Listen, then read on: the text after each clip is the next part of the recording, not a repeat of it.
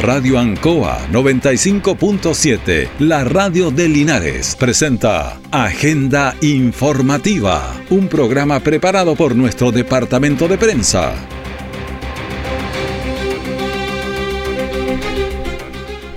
Muy buenos días, usted ya está en la sintonía de Agenda Informativa de Radio Ancoa en este lunes 24 de octubre de 2022. Vamos de inmediato al desarrollo de las informaciones preparadas por nuestro departamento de prensa. Titulares para la presente edición. Incendio destruye antigua casona del sector de Rabones. Un hombre resultó con quemaduras siendo rescatado por un vecino.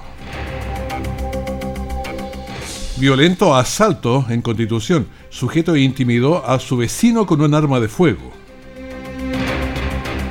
Deportes Linares empata a uno con Rengo. Todos molestos y tristes y, paradójicamente, sube al primer lugar. El detalle de estas y otras informaciones ya viene.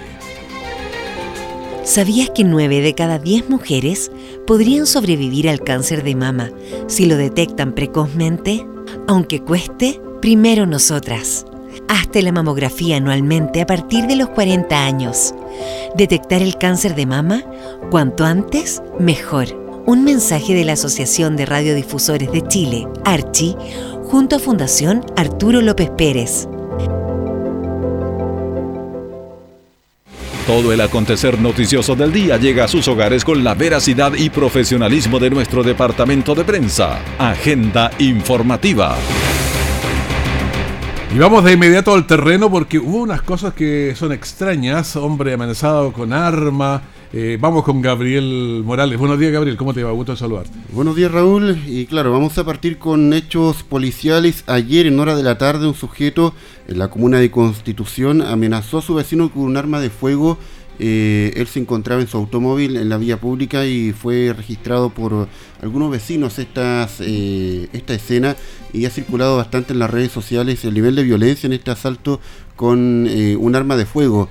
Eh, Carabineros inició una búsqueda, una investigación rápida, logrando detener al eh, responsable, al autor de este delito en horas eh, también de la tarde de este domingo y quien además pasará a tribunales de constitución durante esta mañana. Escuchamos al mayor Patricio Gamboa de Carabineros Constitución quien informa sobre este procedimiento policial. Carabineros de la Segunda Comisaría de Constitución se trasladan hasta el sector de la vía Bicentenario eh, con la finalidad de coger una denuncia por eh, un robo que afectó eh, a una persona en donde éste manifiesta que un individuo de sexo masculino lo habría intimidado al interior de su vehículo con una arma de fuego, quien le sustrae la suma de 20 mil pesos, una mochila y un teléfono celular.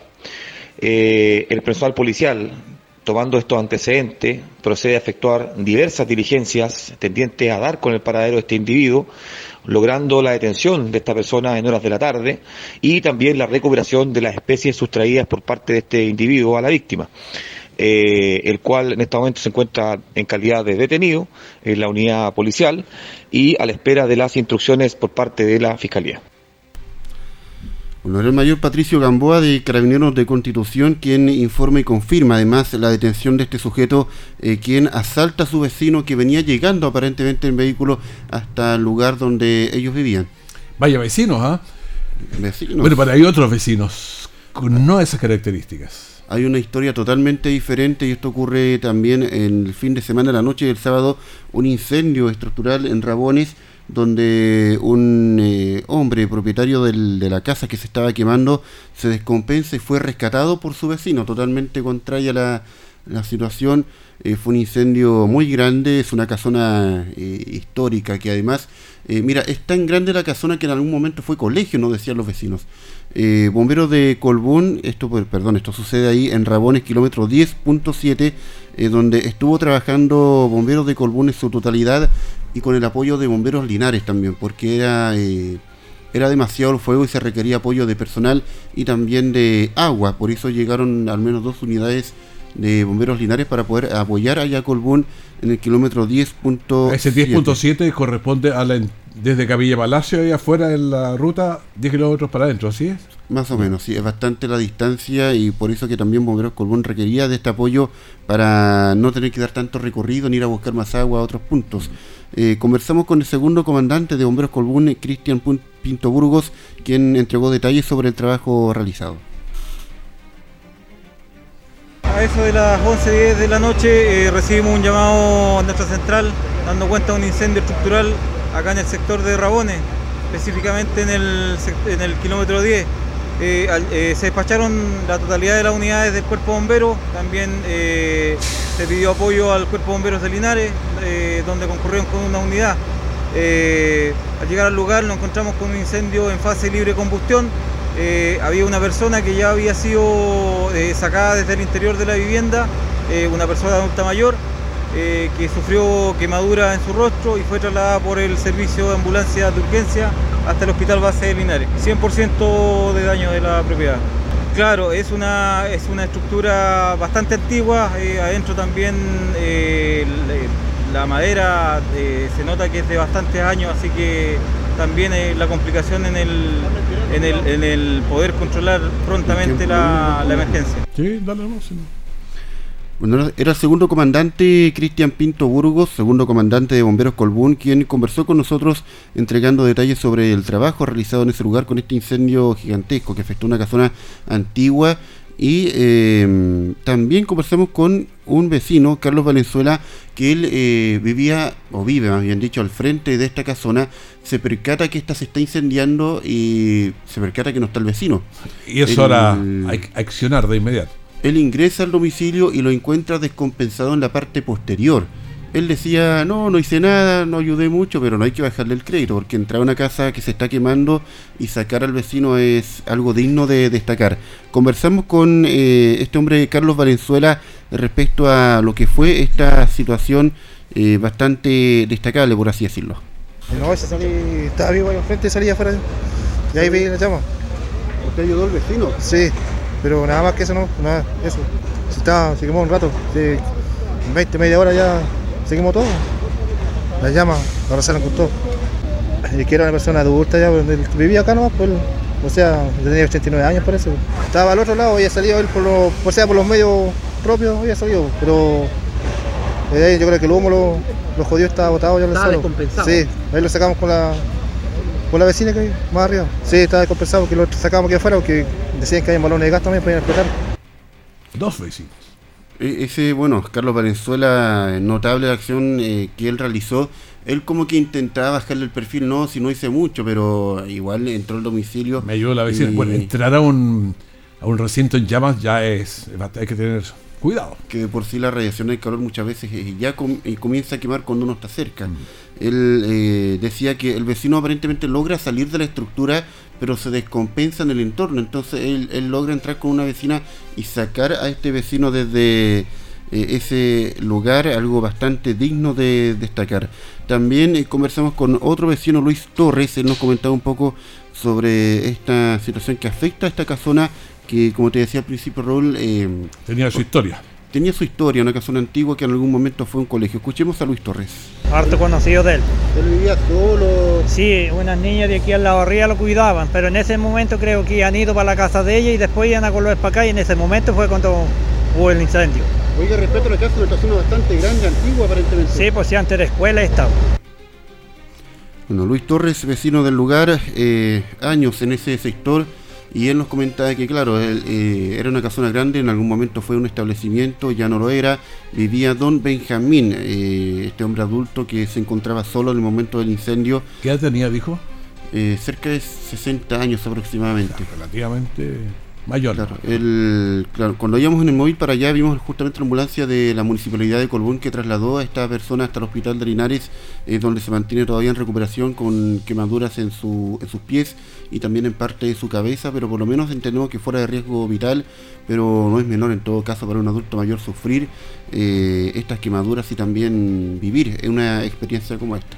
La verdad es que para cualquier persona una quemadura es eh, compleja, pero cuando hablamos de 60 años para ello, a veces pienso que hay gente que está totalmente operativa todavía, de manera que eh, tenía fuerza, pero algo se descompensó el, susto. se pasan tantas cosas ahí. El calor, el susto, la adrenalina quizá en el momento se descompensa, pero favorablemente, gracias a un buen vecino, se logra salvar con lesiones, pero es entendible dado la situación. Perfecto.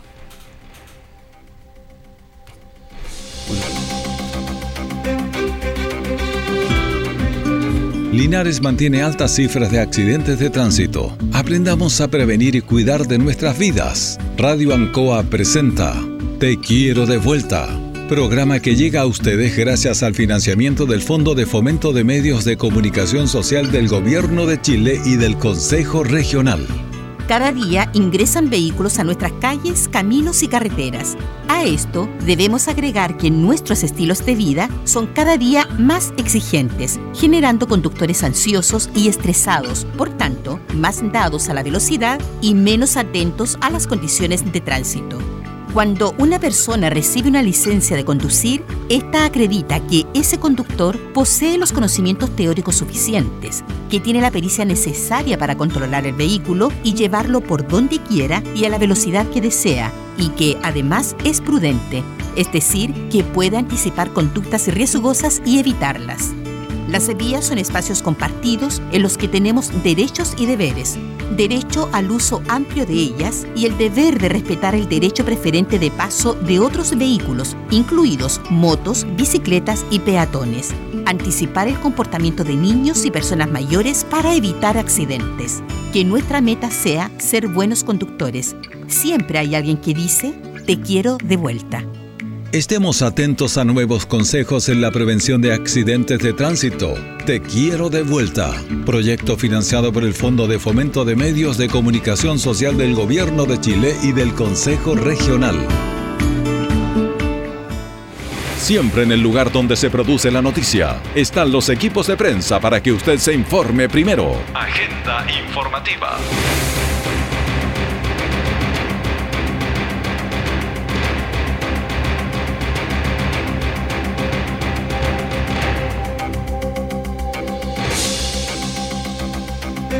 Estamos en agenda informativa y ahora tenemos este contacto directo con la CERMI de Gobierno, Danilo Berreuter. ¿Qué tal? Buenos días. Muy buenos días, muchas gracias por recibirme. Bueno, conversemos un poco de lo que es, a ver, el presupuesto está muy de moda y va a estar en estos días porque es el plano regulador, el marco, el borde, no sé cómo lo llaman ahora, de, de lo que se viene. Así es.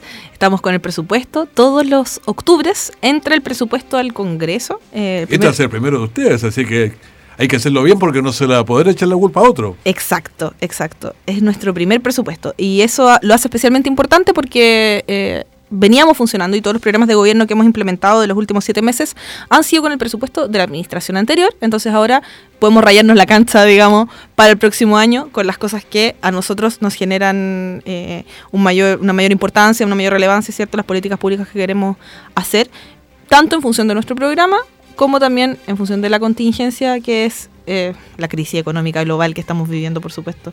Guerra en Ucrania, problemas en China, problemas de recursos naturales en Europa. Así que eso... Problemas para todos lados. Pero fíjate que si uno tiene que armar un presupuesto, tiene que ver estas cosas y tratar de articular de la mejor manera. Sí, bueno, e, eso es parte de lo que queremos hacer con este presupuesto. Es un presupuesto eh, que el ministro de Hacienda bien ha dicho que es contracíclico. Esto significa... ¿No puedes explicar eso? Sí, es, una palabra, palabra extraña. Eh, yo tampoco soy economista, pero puedo explicarlo. Sí, pero uno tiene la idea, por Sí, no, o sea, lo, que va a ocurrir el próximo año es que nosotros sabemos y los economistas, no solo los economistas aquí, digamos, sino que el, Fondo Monetario Internacional predicen que el próximo año va a continuar la recesión, va a ser mundial, por tanto no hay cómo salir de ese escenario global. Lo que se puede hacer cuando uno gestiona el dinero del Estado es tratar de llevarle la contra justamente a, esa recesión, activando la economía que nos va a llegar igual, pero obviamente puede ser... Se puede mitigar algo. Se puede mitigar, justamente. Se puede mitigar a través de medidas concretas que son la inversión pública, por supuesto, porque la inversión pública genera eh, activación económica de manera inmediata, que queda comprometida además. El presupuesto tiene tres ejes. Eh, principales, un eje de seguridad ciudadana, un eje de seguridad económica y un eje de seguridad social. Vamos por, por uno. El de seguridad ciudadana significa que vamos a poder salir un poco más a las calles, porque en este minuto ya hasta No sé si tanto en la región del Maule, pero en otras que a las 9 de la noche ya cada uno va a su casa.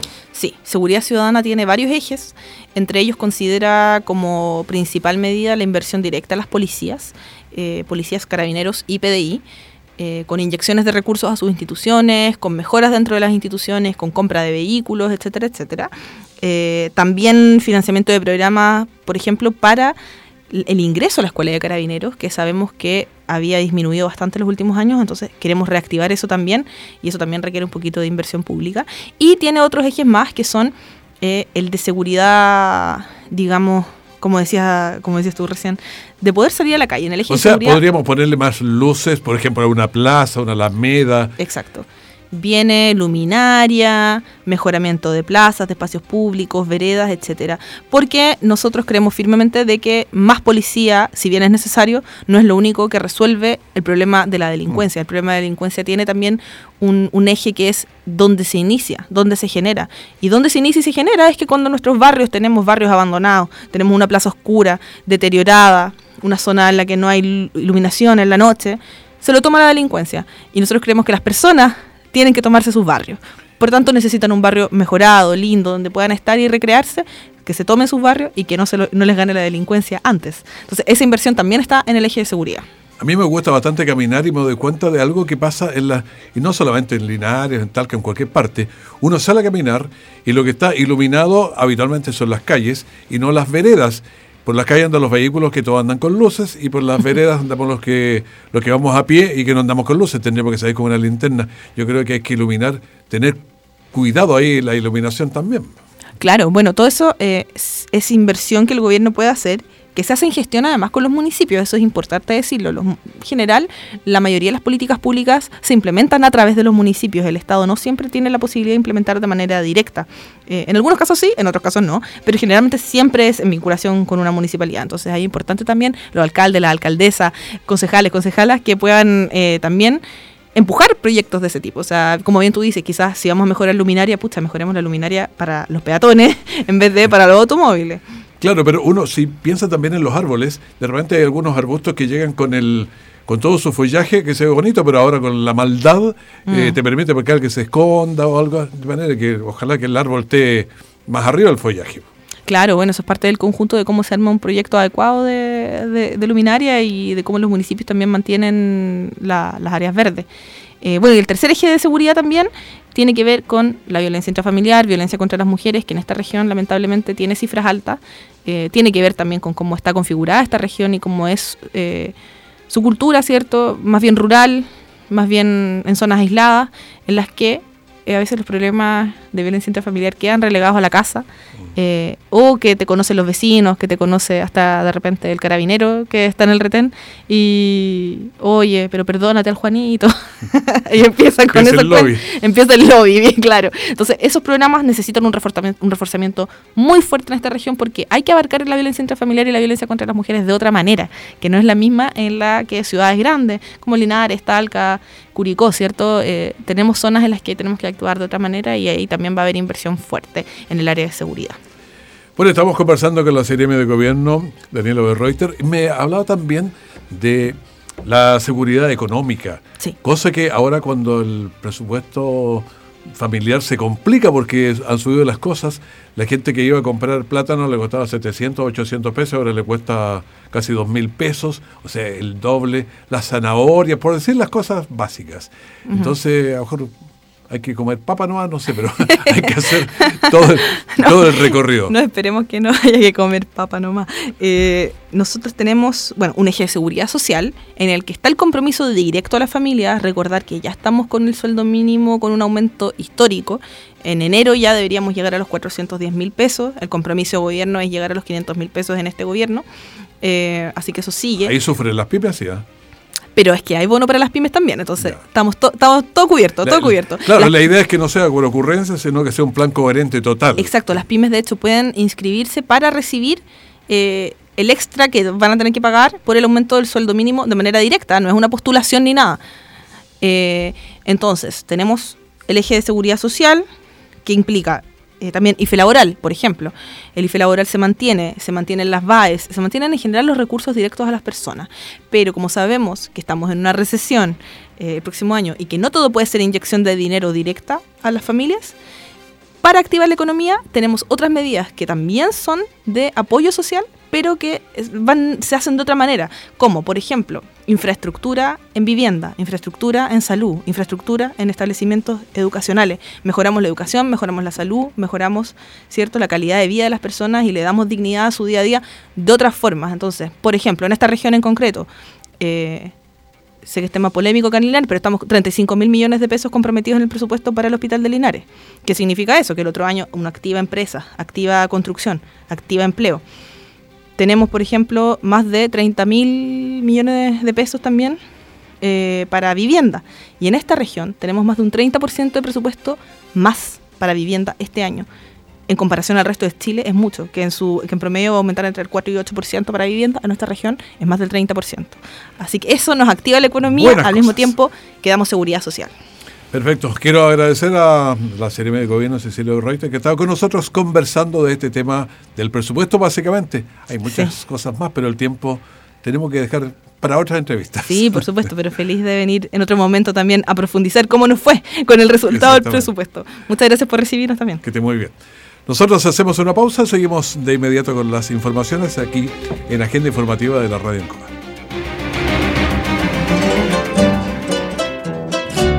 Justo al mediodía, Radio Ancoa presenta Luzagro, del campo al corazón de Linares.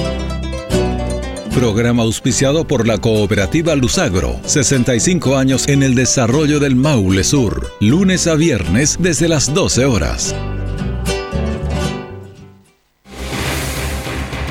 Nuestra central de prensa está presentando Agenda Informativa en el 95.7 de Radio Ancoa.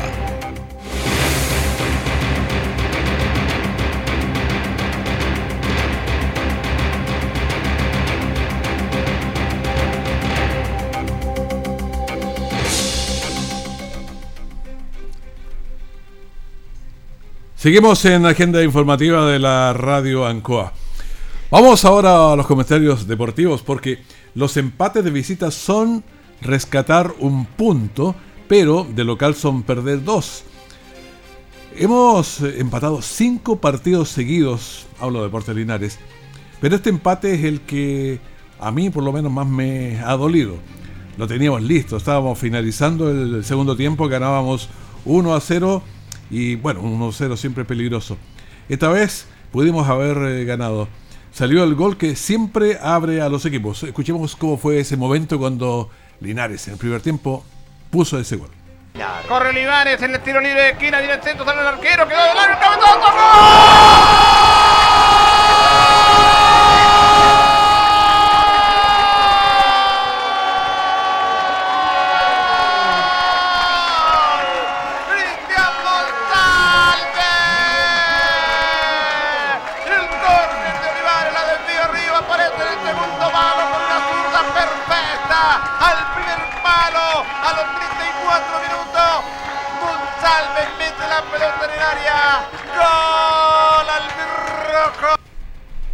Bueno, ese fue el minuto de la ilusión porque el gol de Linares llegó a los 34 minutos y habitualmente cuando salen los goles los equipos se abren un poco y permite seguir jugando.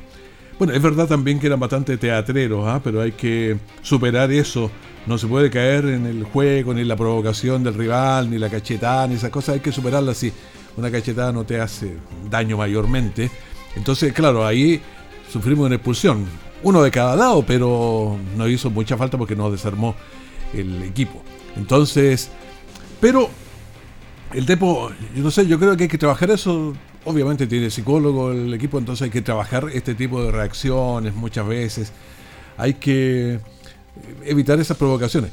Yo, por ejemplo, veía en el estadio al entrenador de ellos bastante molesto, incluso se eh, miró un par de veces hacia el público y hace un gesto así. Entonces esas cosas no se hacen, pero uno las pasa por alto. O sea, un equipo que además era el colista, bueno, sigue colista, pero entonces ¿para qué se va a hacer problema por un técnico que andaba eh, no sé, tratando de impresionar a alguien. Cuando vas en la cola no puedes impresionar a nadie cuando eres, si eres el técnico, así que no, ¿para qué? Bueno, pero eh, es curioso, a pesar de todo esto, Linares sigue puntero en la tabla de posiciones y quedó, y quedó mejor porque estaba segundo y quedó ahora puntero en la tabla de posiciones.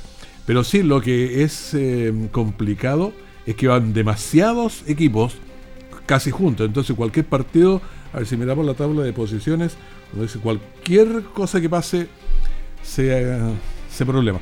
Linares está ahí con, con 15 puntos y también está Colina con 15 puntos. Pero si uno mira los que están con 14, está Ovalle, está mm, bueno, Valle, después con 13 sigue Unión Compañía, sigue Osorno, pero sigue uno mirando que están 15, 15, 14, 13, 11, 11, 11.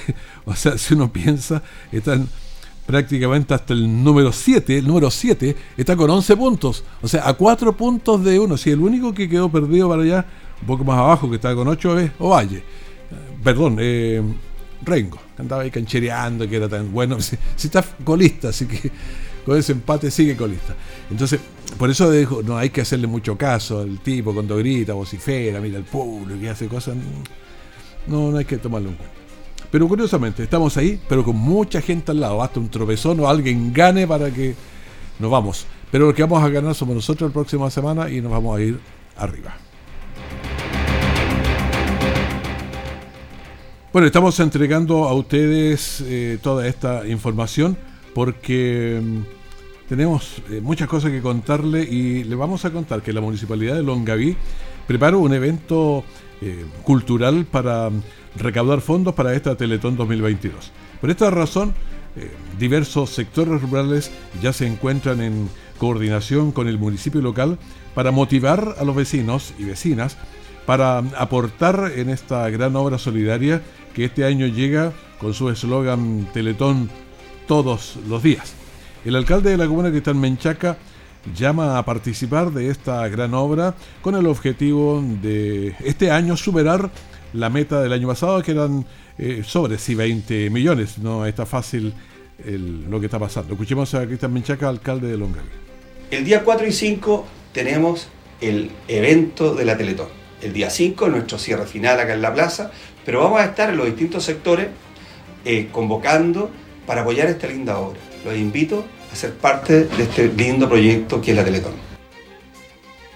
El jefe comunal señaló que quieren eh, seguir realizando actividades como son los, eh, los rayados de los autos en el principal, el principal acceso de la comuna, que lo harán funcionarios municipales y quien se quiera sumar también, por supuesto, como se ha hecho en otros años, cuando vecinos eh, de Esperanza Plan, por ejemplo, que realizará una Babyton que va hasta, ya se está jugando hasta el 28 de octubre, con diversos equipos de hombres y mujeres, donde podrán compartir con la música, el deporte, las cosas preparadas con tanto cariño para recaudar fondos y finalizarán el día sábado 29 con un show artístico en la media luna de esa localidad. El COVID, ¿cómo está? Cuidado porque andan diciendo que como se empiezan a subir los casos nos pueden apretar de nuevo. Casos nuevos 5.432. En total, estábamos en 8.000, 9.000, pero vamos en 15.351. La positividad semanal 13.63, las últimas 24 horas 13.79. Los fallecidos 14, en total vamos en 61.549.